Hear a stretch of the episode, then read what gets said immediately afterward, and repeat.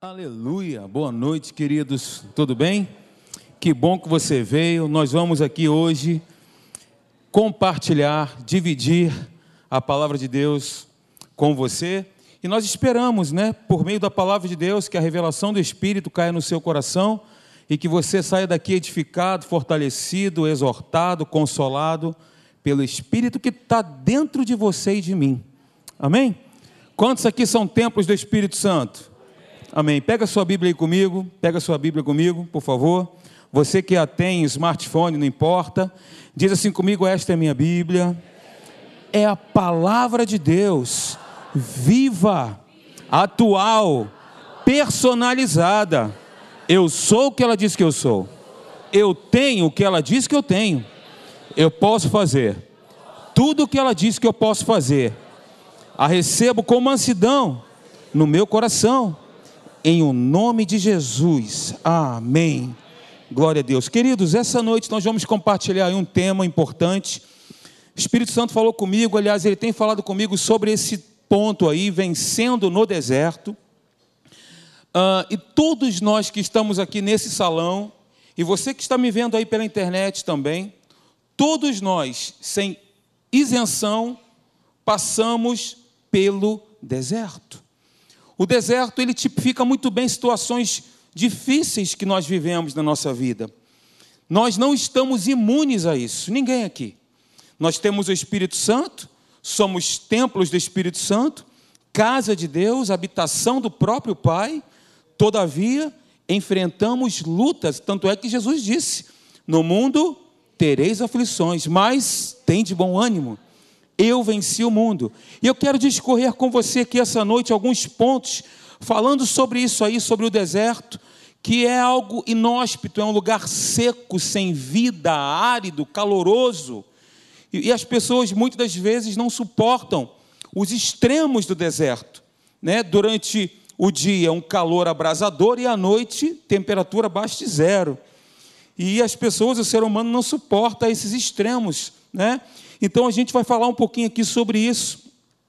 E aí eu quero introduzir, quero dizer para você, queridos, que o deserto, eu queria trocar a palavra deserto por processo de preparação. Eu queria que você entendesse isso, que o deserto é um processo de preparação, é um tempo de preparo.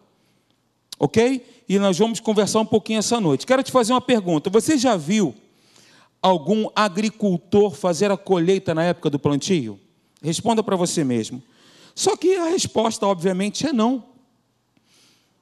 Se ele não plantar na estação do plantio, com certeza não irá colher no tempo da colheita. Isso é fato, líquido e certo. Ele sabe que se plantar no tempo correto é crucial para a colheita. Para se plantar muitos, porque se plantar muito cedo ou tarde demais, a produção será menor na hora da colheita. As sementes não estarão em posição para receber a quantidade de chuva ideal. Então, para que a sua plantação se beneficie inteiramente da provisão de Deus, o agricultor, ele tem que entender tudo sobre a estação do plantio. Eu falei rapidamente sobre isso, sobre essa introdução, para dizer para você que atualmente, nos dias de hoje, a igreja do Senhor Jesus, nós todos aqui, estamos no processo de preparação para a colheita que se aproxima. E olha, está perto, hein? Jesus está voltando. Está mais perto quanto você imagina. E nós estamos nesse processo de preparo para a colheita que está se aproximando.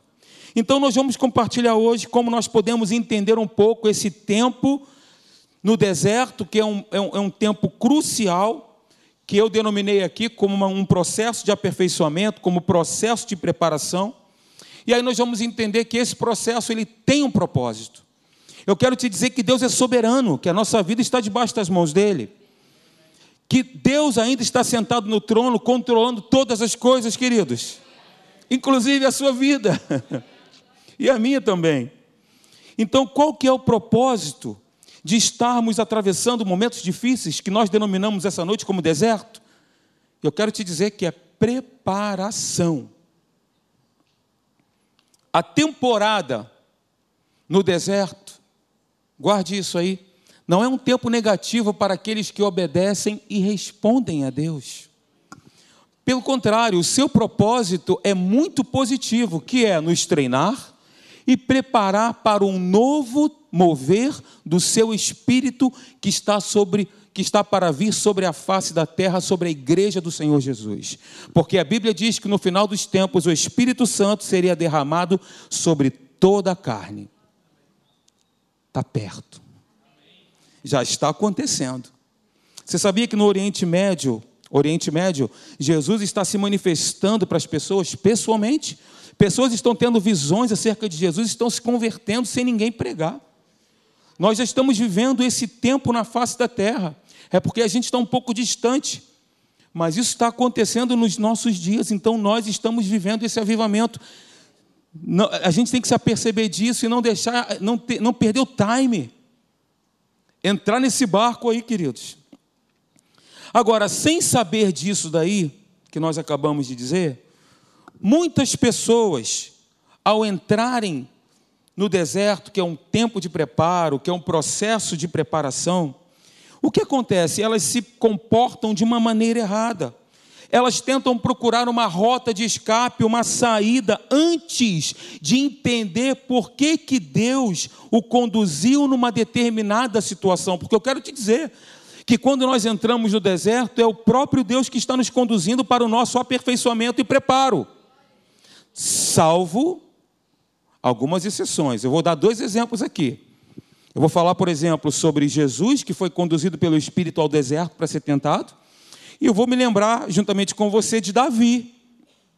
Davi que atravessou um momento difícil, mas ele entrou no deserto. Ele tomou uma decisão, ele errou, ele pecou, premeditou alguma uma situação lá com Urias. Urias, né? É Urias, eu estava pensando Urias, Uzias, mas é Urias mesmo. E aí ele entrou numa situação difícil porque ele provocou.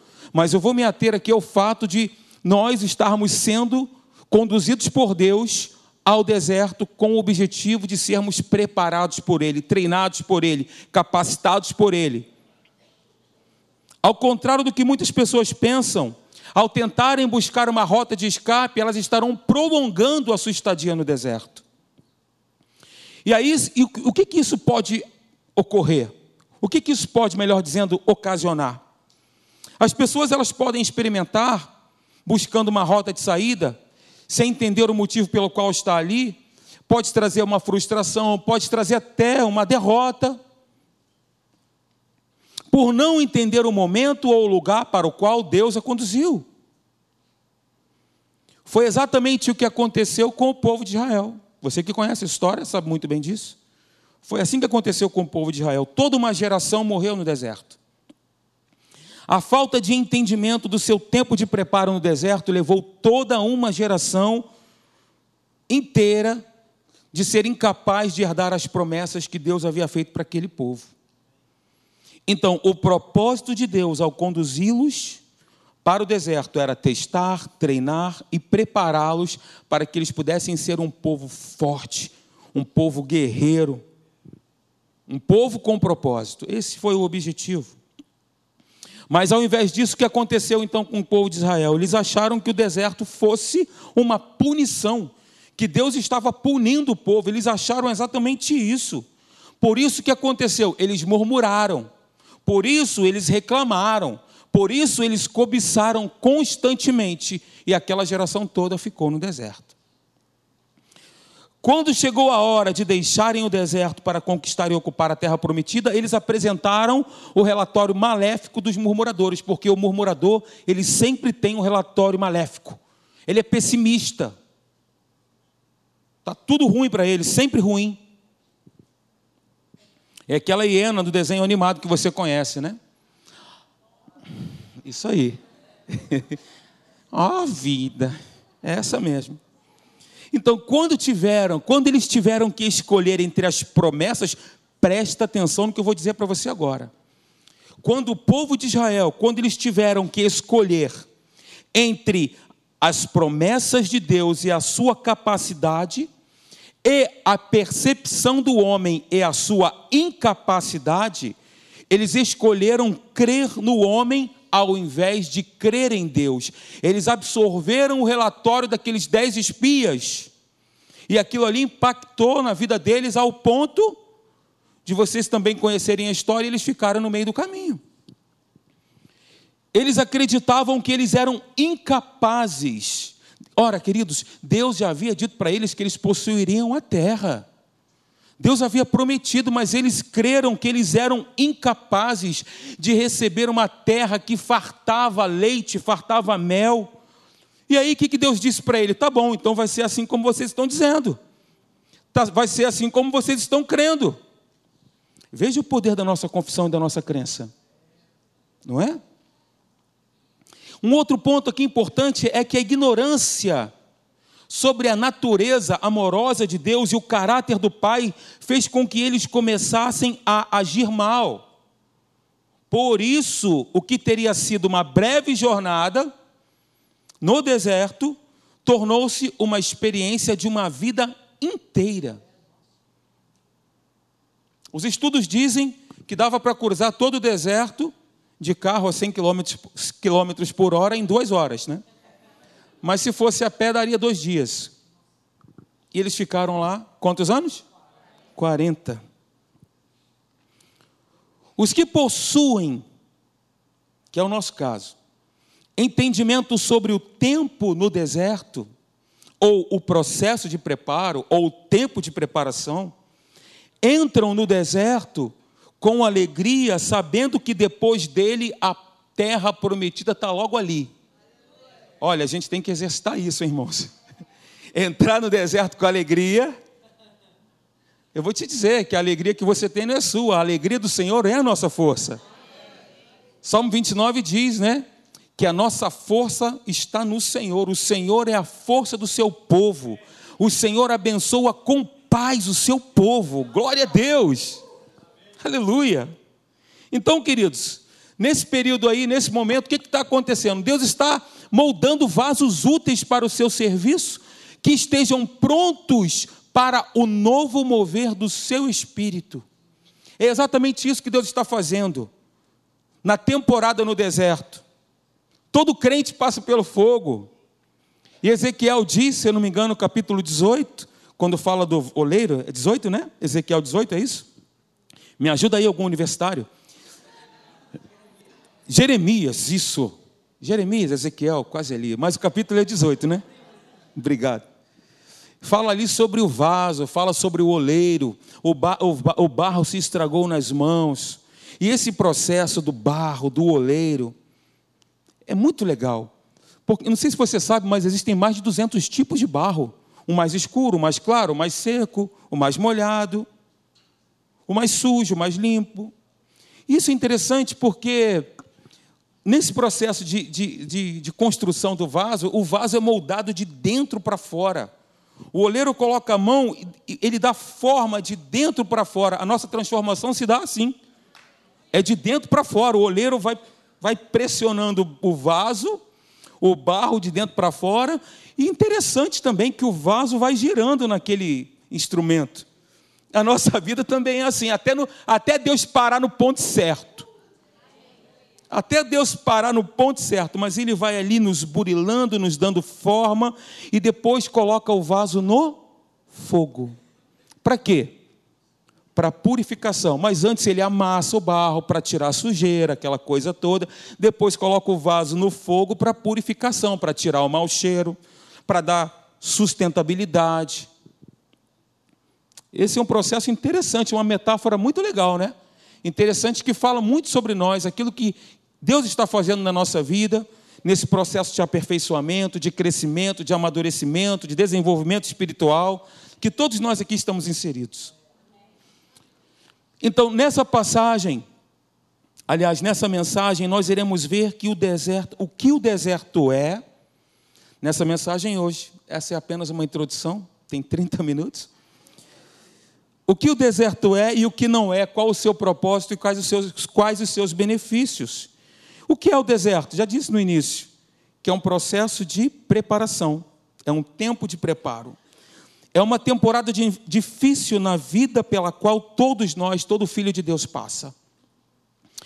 E o nosso desejo é contorná-lo, é claro, uma rota de escape, uma saída. Nós tentamos achar um atalho, um desvio, mas não há nenhum, queridos, não há atalho, não há desvio. E aí o que acontece? Muitas pessoas se autocondenam quando entram nesse período, entram no processo de autocomiseração, achando que erraram ou pecaram e que não tem mais jeito, tem vergonha até de orar, de falar com Deus, porque acham que o desagradaram. Claro, tem muitas pessoas que entraram nessa rota do deserto, porque, como eu disse no início, entraram porque quiseram, tomaram uma decisão, optaram por uma escolha.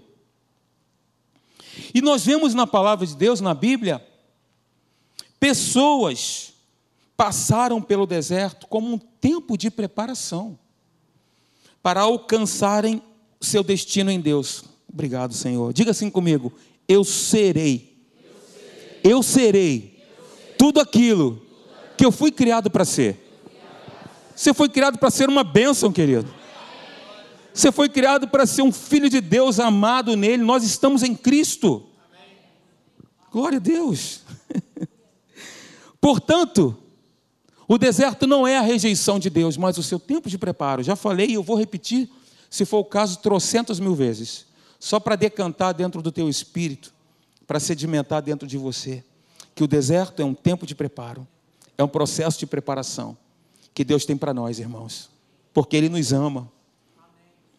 Muitas vezes nós temos exatamente essa percepção aí que teve Jó, veja, o que, que ele disse? Mas, se vou para o Oriente, lá ele não está.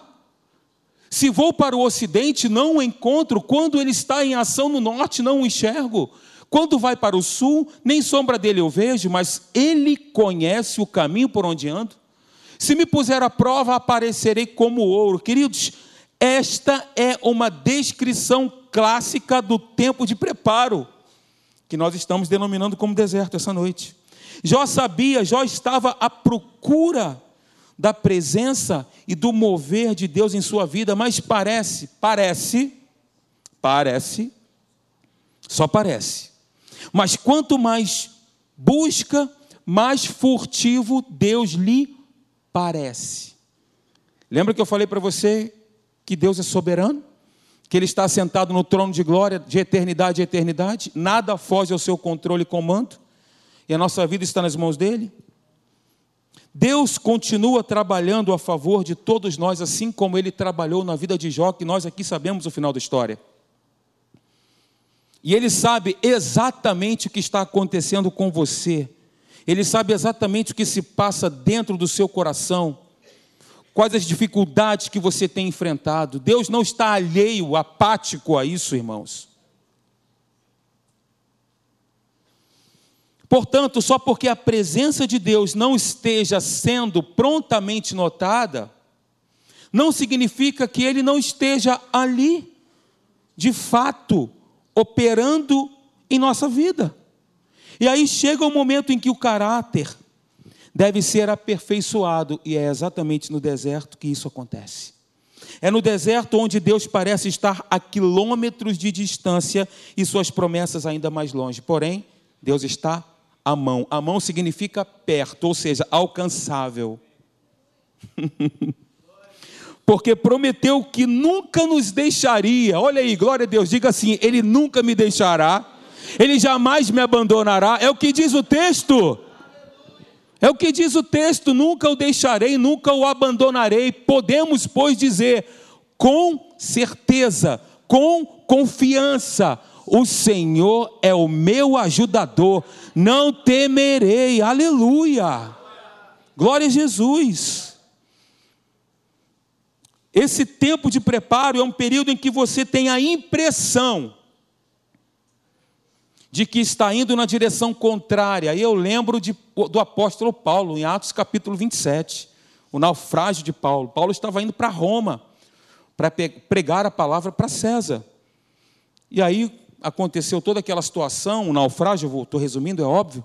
E aí eles se salvaram, todas aquelas 276 pessoas se salvaram, caíram numa ilha chamada Malta. E naquela ilha, eles, para se aquecerem do fogo, Paulo pegou um graveto, uma aspe de uma serpente, né, uma cobra, prendeu na mão dele. E os nativos ficaram olhando, dizendo: esse cara aí não é possível, ele tem um castigo sobre ele aí. Está perdido, o pé frio. Ficaram ali esperando Paulo morrer, ó. Eles morreram primeiro. Não, não tem registro bíblico disso aí, não, mas. Ou seja, vento contrário, dificuldade. O apóstolo Paulo, com tudo que ele viveu, eu compartilhei aqui um, numa mensagem, prossigo para o alvo, no texto em Filipenses capítulo 3, versículo 13 e 14, que ele dizia: Olha, eu ainda não alcancei. Eu me esqueço, eu avanço e eu prossigo para o prêmio da soberana vocação, ou a marca celestial de Deus em Cristo. Eu estou prosseguindo, ainda não alcancei. Aquele homem que. Né? Uau! O apóstolo Paulo, um terço do Novo Testamento, quem escreveu foi ele. Queridos, nesse tempo de preparo nós não vemos, não vemos, vemos nenhum crescimento ou desenvolvimento. De fato, até sentimos que estamos retrocedendo. Nesse tempo de preparo, eu quero te dizer que nós temos o pão vivo que desceu do céu, que é Jesus. Nós temos a palavra, queridos. No deserto, Deus nos dá o pão de cada dia, e aí eu lembro de Israel no deserto, que Deus todos os dias sustentava o povo. Abra depois em Deuteronômio capítulo 8, você vai ver. Inclusive, Jesus citou esse texto: olha, nem só de pão viverá o homem, mas de toda palavra que procede da boca de Deus. Então, aquele povo ele era sustentado pelo maná, todo, maná todos os dias. E se eles guardassem o maná, o que acontecia? Estragava, apodrecia. No deserto, Deus nos dá o pão de cada dia. Diga comigo, o pão de cada dia. Ele disse em Deuteronômio: Olha, eu fiz vocês terem fome mas eu sustentei vocês. Vocês passaram fome no deserto, mas eu sustentei vocês. Eu dei força, eu sustentei vocês. Mais uma vez, no deserto, Deus não nos dá, Deus nos dá o pão de cada dia, melhor dizendo, Deus nos dá o pão de cada dia e não uma abundância de coisas. É um tempo em que recebemos o que necessitamos física e materialmente e não aquilo que nós queremos. Porque a gente quer pão com mortadela. Mas Deus tem maná, gente. Eles queriam o quê? Eles queriam carne. Eu gosto de pão com mortadela. Mortadela com pistache, então, quem já comeu? Oh, louvado, glória. Você é arrebatado ao terceiro céu aqui. Quando nós estamos nesse processo de preparação, Deus sabe, irmãos, Ele tem consciência disso, Ele é o nosso Pai do que nós necessitamos espiritualmente, talvez não seja o que achamos que necessitamos. Deus ele tem o melhor alimento. Deus ele tem o melhor para nós. Esse deserto é um lugar seco, pode ser de sequidão espiritual, financeira, social ou física. Agora, é no deserto que o fruto do espírito é cultivado. Ah, é. No deserto a gente aprende a ter paciência. A gente ora igual um doido. Quando a gente está passando pelo vale da sombra, é passando, né?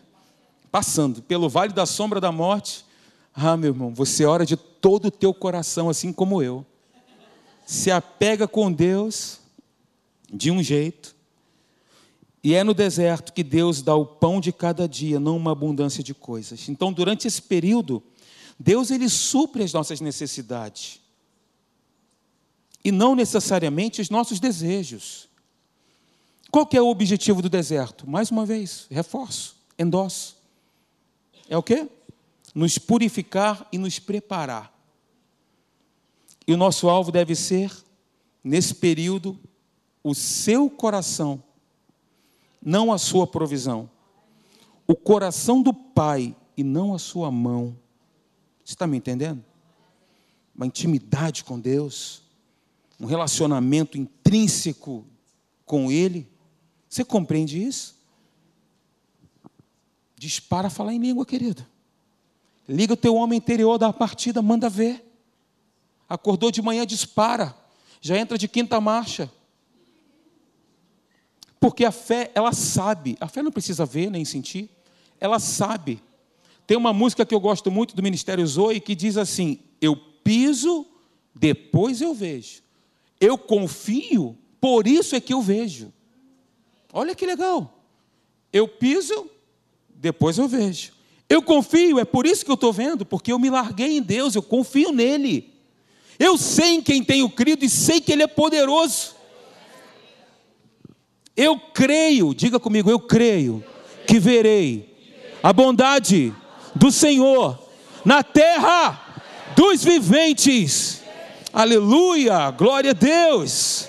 Espera pelo Senhor, tem bom ânimo, fortifique-se o teu coração e espera pelo Senhor. É o complemento do texto. Glória a Deus. Em primeiro lugar, se eu conseguir chegar até lá, vou tentar, vamos nessa. Se não conseguir, a gente vai parar no horário, não tem problema nenhum. Eu quero abordar três pontos aqui. O primeiro deles, Jesus é o exemplo de alguém que completou com sucesso o treinamento no deserto. Esse é o primeiro ponto. Por quê? Porque em Lucas capítulo 3, versículo 22, o Espírito Santo desceu sobre Jesus, manifestando-se em forma de pomba, e a voz do Pai proclamou: Isso aí, ó, tu és o meu filho amado, em ti me agrado. Deus não apenas proclamou que Jesus era seu filho, mas anunciou para que todas as pessoas ouvissem que o próprio Deus estava aprovando a ele. Mesmo assim, nós lemos em Lucas capítulo 4, versículo 1, como está aí, Jesus, cheio do Espírito Santo, é só virar uma página, foi levado pelo Espírito Santo ao deserto. Como nós podemos ver aqui e observar essa noite, o deserto é o lugar onde Deus nos prepara mais uma vez, Ele nos prova, Ele nos humilha. Nós não gostamos muito de falar, de falar essa palavra, mas é necessário Deus nos humilhar, porque os humilhados serão exaltados. É muito melhor ser humilhado por Deus do que pelo diabo, queridos. Ele refina e produz o seu caráter em nós. É o campo de treinamento e preparo para o futuro. E a coisa mais impressionante nesse tempo de preparo, deserto, é que ali é o lugar onde Deus se revela a si mesmo de um modo totalmente novo, assim como fez com Moisés, no deserto. Olhou para a sarça, que coisa maravilhosa, deixa eu ver essa maravilha de Deus. Aquele negócio estava queimando e não se consumia. Deus se revelou a ele de uma maneira especial. É no deserto que nós ficamos mais sensíveis, mais apurados e perceptivos à voz do Espírito Santo, queridos. Isso deixa claro que a razão de sermos levados para o deserto não é a desaprovação, nenhuma punição de Deus, é importante que isto fique absolutamente claro dentro da gente. Segundo lugar, Deus não trouxe Jesus para o deserto para abandoná-lo nas garras de Satanás e esquecer dele. E aí Deus exortou também os filhos da segunda geração do Êxodo, antes que entrassem na terra prometida, e disse isso para eles aí, ó. Lembrem-se, olhe, Lembrem-se, tenham cuidado em algumas versões. Nós tivemos a oportunidade, estou tentando sintetizar essa mensagem, foram oito, foram oito mensagens que Deus nos deu lá em Caraí, expositivamente sobre esse capítulo de Deuteronômio 8. Eu estou pegando aqui algumas coisas, né? Veja o que foi dito. Lembrem-se como o Senhor, o seu Deus, os conduziu por todo o caminho no deserto durante estes 40 anos. O Pai de amor, que é o nosso Deus, ele tinha realizado no meio do, do povo de Deus vários sinais miraculosos, lembram? De dia, coluna, e de noite. De dia, coluna de fogo? de dia, nuvem de fogo. E à noite? é brincadeira, é brincadeira. De dia, uma nuvem, e à noite, coluna de fogo. E o que, que ele fez? Ele abriu o mar vermelho, fez cair pão do céu, deu água para aquele povo, fez o vento soprar, trouxe carne. No deserto, Deus estava sustentando eles, mas eles estavam no deserto. O Senhor não para de agir na nossa vida só porque nós estamos no deserto. Ele não para. Ele nos conduz através dele, sem ele nunca conseguiríamos chegar do outro lado. Além do mais, o deserto não é o lugar onde nós somos colocados na prateleira até que Deus decida nos usar. Não é assim que o nosso Pai amoroso ele opera. Ao contrário, é um período, é um tempo no qual ele age poderosamente, nos guardando e nos sustentando. O Senhor não para de agir em nossa vida, mesmo quando não vemos a sua operação, ele não para. Você crê nisso? Diga, eu creio. Olha o que, que diz aí Eclesiastes capítulo 11, versículo 5. Olha que interessante. Assim como tu não sabes, e aí nós podemos traduzir aquela palavra não sabes como não vemos, é o mesmo significado. Assim como tu não sabes qual o caminho do vento, bem como se formam os ossos no ventre da mulher grávida, assim também não sabes as obras de Deus, ou seja, o agir de Deus, que faz todas as coisas. O caminho do vento, nós sabemos que ele que, que, que realmente há quando nós as folhas, né, as árvores balançam, quando nós inspiramos, nós estamos inspirando algo, os nossos pulmões se enchem, a gente não está vendo, mas está entrando aqui o ar. A gente não está vendo. A mesma coisa é a formação óssea no ventre materno. Está acontecendo ali. Só que não está visível aos nossos olhos. Da mesma forma, é o agir de Deus, não é diferente. Nós não estamos vendo, mas não significa que Deus não está agindo. É o que diz o texto. Deus age sempre e em todas as coisas. Glória a Deus. Eu estou lembrando aqui de um texto. Abra, por favor, a sua Bíblia comigo agora, 2 Reis, por gentileza. Capítulo 6, do versículo 15 ao versículo 17.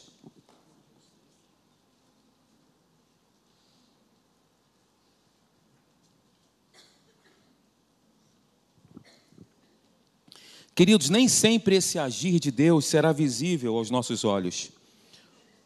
Porque o que o caracteriza é esta sua definição bíblica daquilo que é invisível.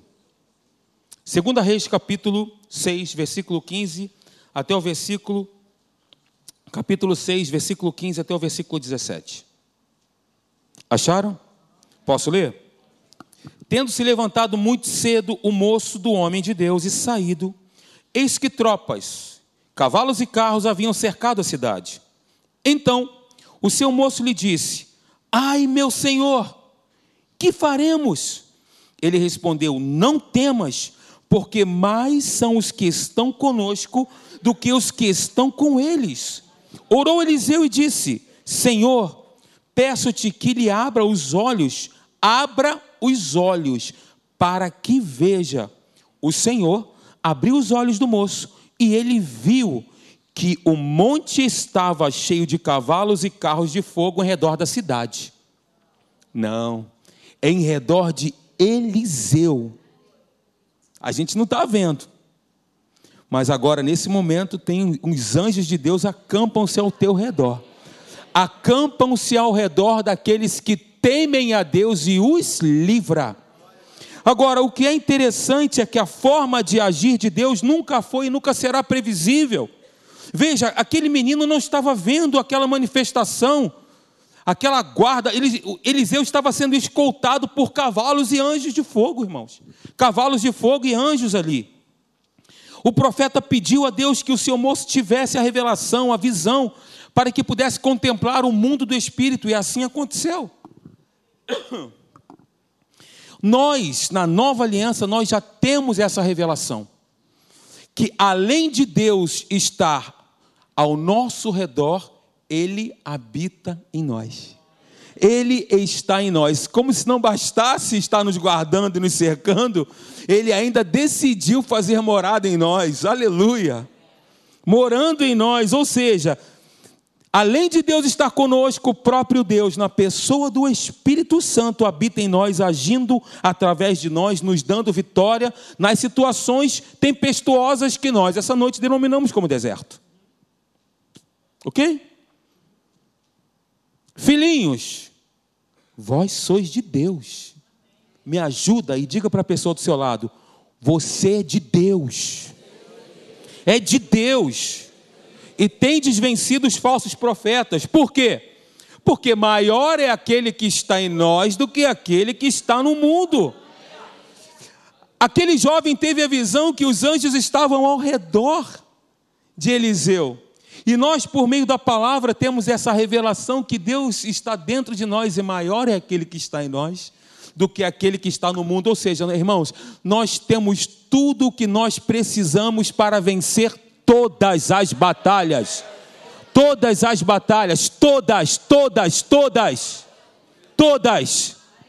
Você não foi chamado para ser perdedor. Abra sua Bíblia de Gênesis e Apocalipse, você não vai ver essa mensagem, uma mensagem de derrota, de fracasso, de frustração, de falência. Você não vai ver, porque não tem.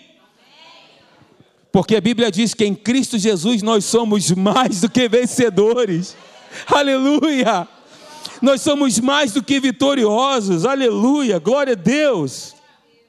Em primeiro lugar, então, relembrando, Jesus completou com sucesso o treinamento no deserto. Eu estou animado, estou até gritando hoje, não costumo pregar assim. Porque essa palavra mexeu comigo, está mexendo comigo. Só nós sabemos o sapato que nós calçamos, irmãos. Nós, pastores, nós não estamos isentos nem acima do bem e do mal. Sentimos dores também, passamos por problemas e dificuldades, por tempestades, maremotos, problemas que vocês não fazem ideia. Mas você pode ter certeza, aqui também tem sangue, tem carne e tem osso, igualzinho a você. Parabéns, somos humanos, né? Então, relembrando, em primeiro lugar, Jesus completou com sucesso o treinamento no deserto. Segundo lugar, Deus não trouxe Jesus para o deserto para abandoná-lo abandoná, abandoná nas garras de Satanás e esquecer dele. Em terceiro lugar, o deserto não é um lugar de derrota. Diga comigo, o deserto não é um lugar de derrota. Pelo menos não para aqueles que obedecem e respondem a Deus. Tem que responder a Deus, irmãos. Tem que responder. Nós temos o que nós precisamos, a palavra viva instalada em nós. É respondendo e obedecendo a Deus, tem que perdoar. Senão nós vamos estar ali presos, os verdugos, os demônios. Mesmo que seja doloroso, mesmo que você não tenha sido a causa principal ou não tenha provocado, vai lá e se reconcilia, cara. Está me ouvindo aí na internet? É para você isso, hein? Para mim também. Jesus derrotou o inferno com a palavra revelada e com a consciência de quem ele era.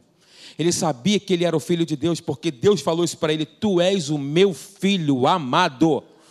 Eu me alegro em você, eu me comprazo em você. Jesus sabia que ele era filho, ele venceu o inferno porque ele usou a palavra viva e ele tinha essa consciência de quem ele era. Justiça de Deus, aleluia. Amém? Ele era a justiça de Deus, assim como nós somos. Houve um pronunciamento, o nome disso é justificação, é justificar. O pronunciamento foi o seguinte: eu vou declará-lo absolvido. Deus disse isso. Vocês estão absolvidos. Não tem mais condenação. É como se nós nunca tivéssemos pecado. Justificação é isso. Justiça de Deus é isso, é como se nós nunca tivéssemos pecado e a nossa posição ideal diante de Deus, assim como Jesus está. Posição de santos, de filhos, de redimidos, de lavados, de purificados. Pelo sangue de Jesus, nós fomos selados com o espírito da promessa e lavados e redimidos no sangue de Jesus. Uh, aleluia! Glória a Deus. Queridos, o deserto não é um tempo em que os filhos de Deus são derrotados. De novo, é de novo. Quanto mais vezes repetir, mais fica sedimentado.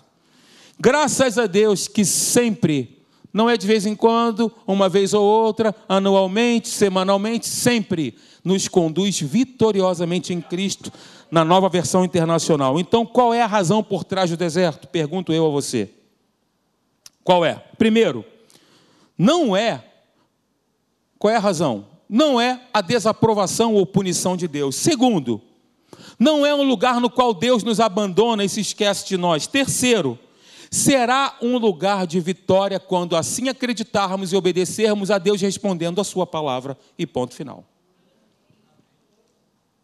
Há um propósito do Pai quando nós estamos no deserto. Olha que texto maravilhoso. Se você for rápido de endereço, abra em Oséias comigo.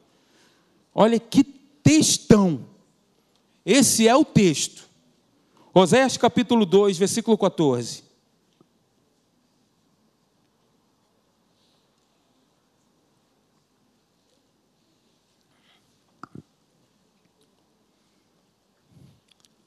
Eu vou botar para você aqui na nova tradução da linguagem de hoje, mas eu queria que você acompanhasse na sua versão, por isso que eu pedi para você abrir sua Bíblia. Me acompanhe, veja o que Deus diz. Deus disse ao povo de Israel: Vou seduzir a minha amada, vou seduzir a minha amada, a igreja amada, e levá-la de novo para o deserto, onde lhe falarei do meu amor com amor eterno eu te amei, com benignidade eu te atraí, disse Deus. Olha que interessante. Portanto, agora vou atraí-la, vou levá-la para o deserto e falar-lhe com carinho na NVI. Você sabe que o contexto desse versículo é de total infidelidade do povo de Deus?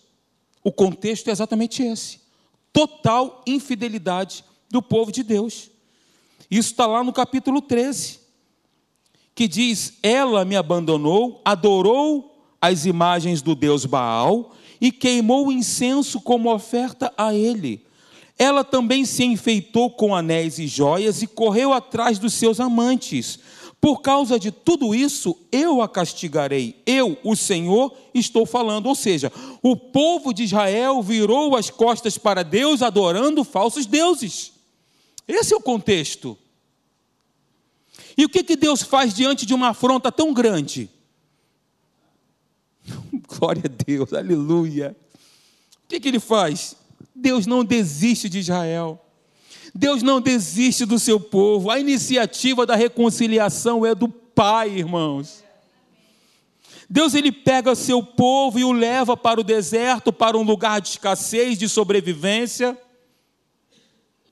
para um lugar de sofrimento, e o pai faz isso com um único propósito: falar-lhe ao coração.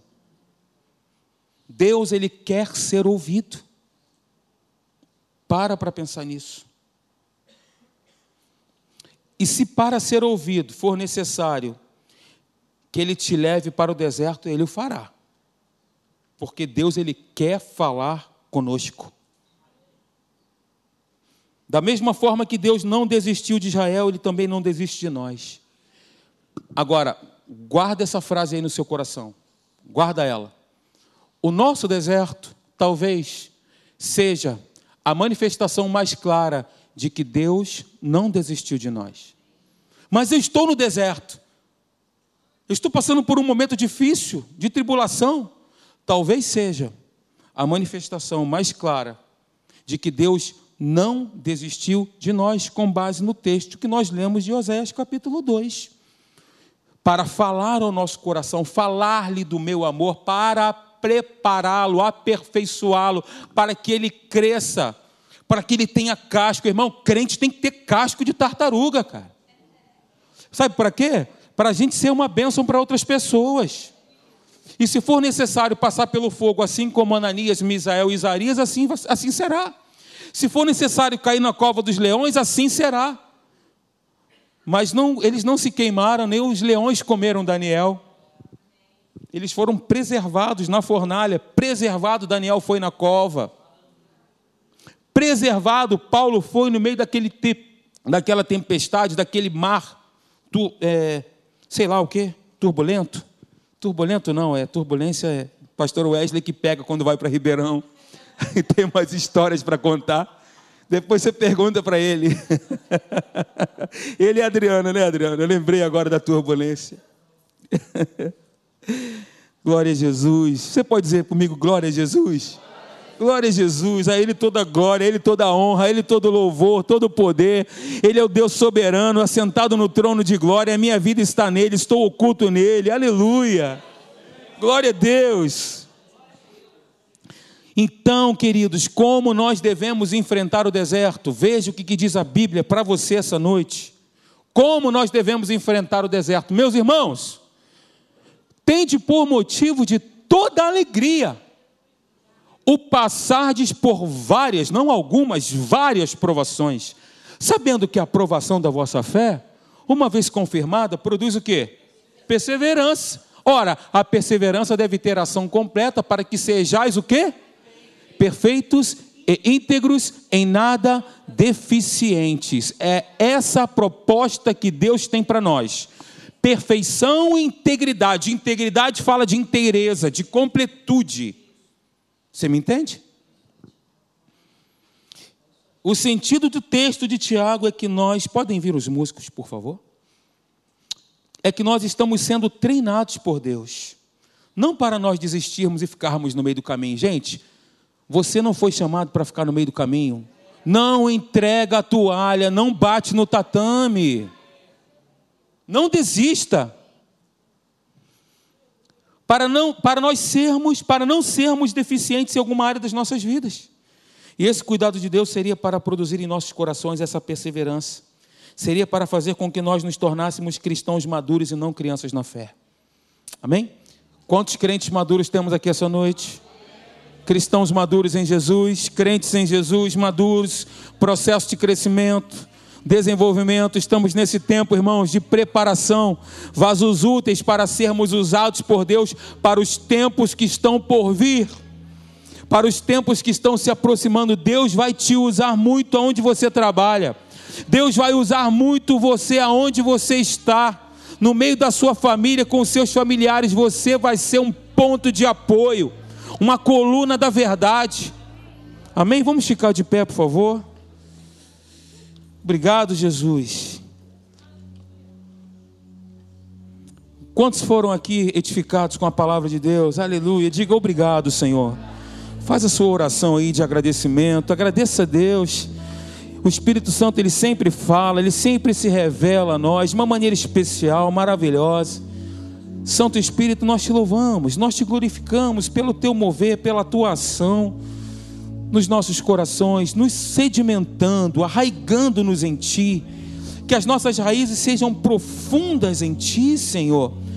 Oh Deus, que as nossas raízes não sejam ali rasteiras, nem que o nosso fundamento também seja pequeno, mas que o nosso fundamento seja cada dia mais, ó oh Deus, fundamentado em Ti, Pai. Somente em Ti, a Tua palavra é a verdade, a Tua palavra foi firmada no céu para todo sempre. Passará o céu e a terra, porém as tuas palavras não passarão. A tua palavra, Pai amado, é Jesus. Porque está escrito em João capítulo 1 que o Verbo, que a palavra, Logo se fez carne. Aleluia, e habitou entre nós cheio de graça e verdade. Vimos a sua glória, glória como do unigênito do Pai. Vamos adorar a Deus, vamos glorificar o nome do Senhor. Vamos bendizer a esse Deus santo e maravilhoso aleluia, celebro, eu celebro a minha cura mesmo quando eu sinto dor. Aleluia, eu celebro a minha cura mesmo quando está doendo. Eu te glorifico, Senhor. Eu canto a minha vitória bem na cara do inimigo, com alegres cantos de livramento. Oh, aleluia, com alegres cantos de livramento, nós te glorificamos e cantamos, e entoamos e adoramos, e expomos o nosso coração e abrimos o nosso coração e nos prostramos diante da tua grandeza e nos prostramos diante da tua majestade e reconhecemos o teu senhorio, Pai, sobre nós. Reconhecemos que tu és um Deus soberano o Deus soberano, a tua soberania, Senhor, aleluia. Tu és soberano, Pai. Nós te bendizemos, Jesus. Nós te bendizemos, Pai. Aleluia. Oh, Pai, obrigado, Senhor. Louvado seja o teu santo nome.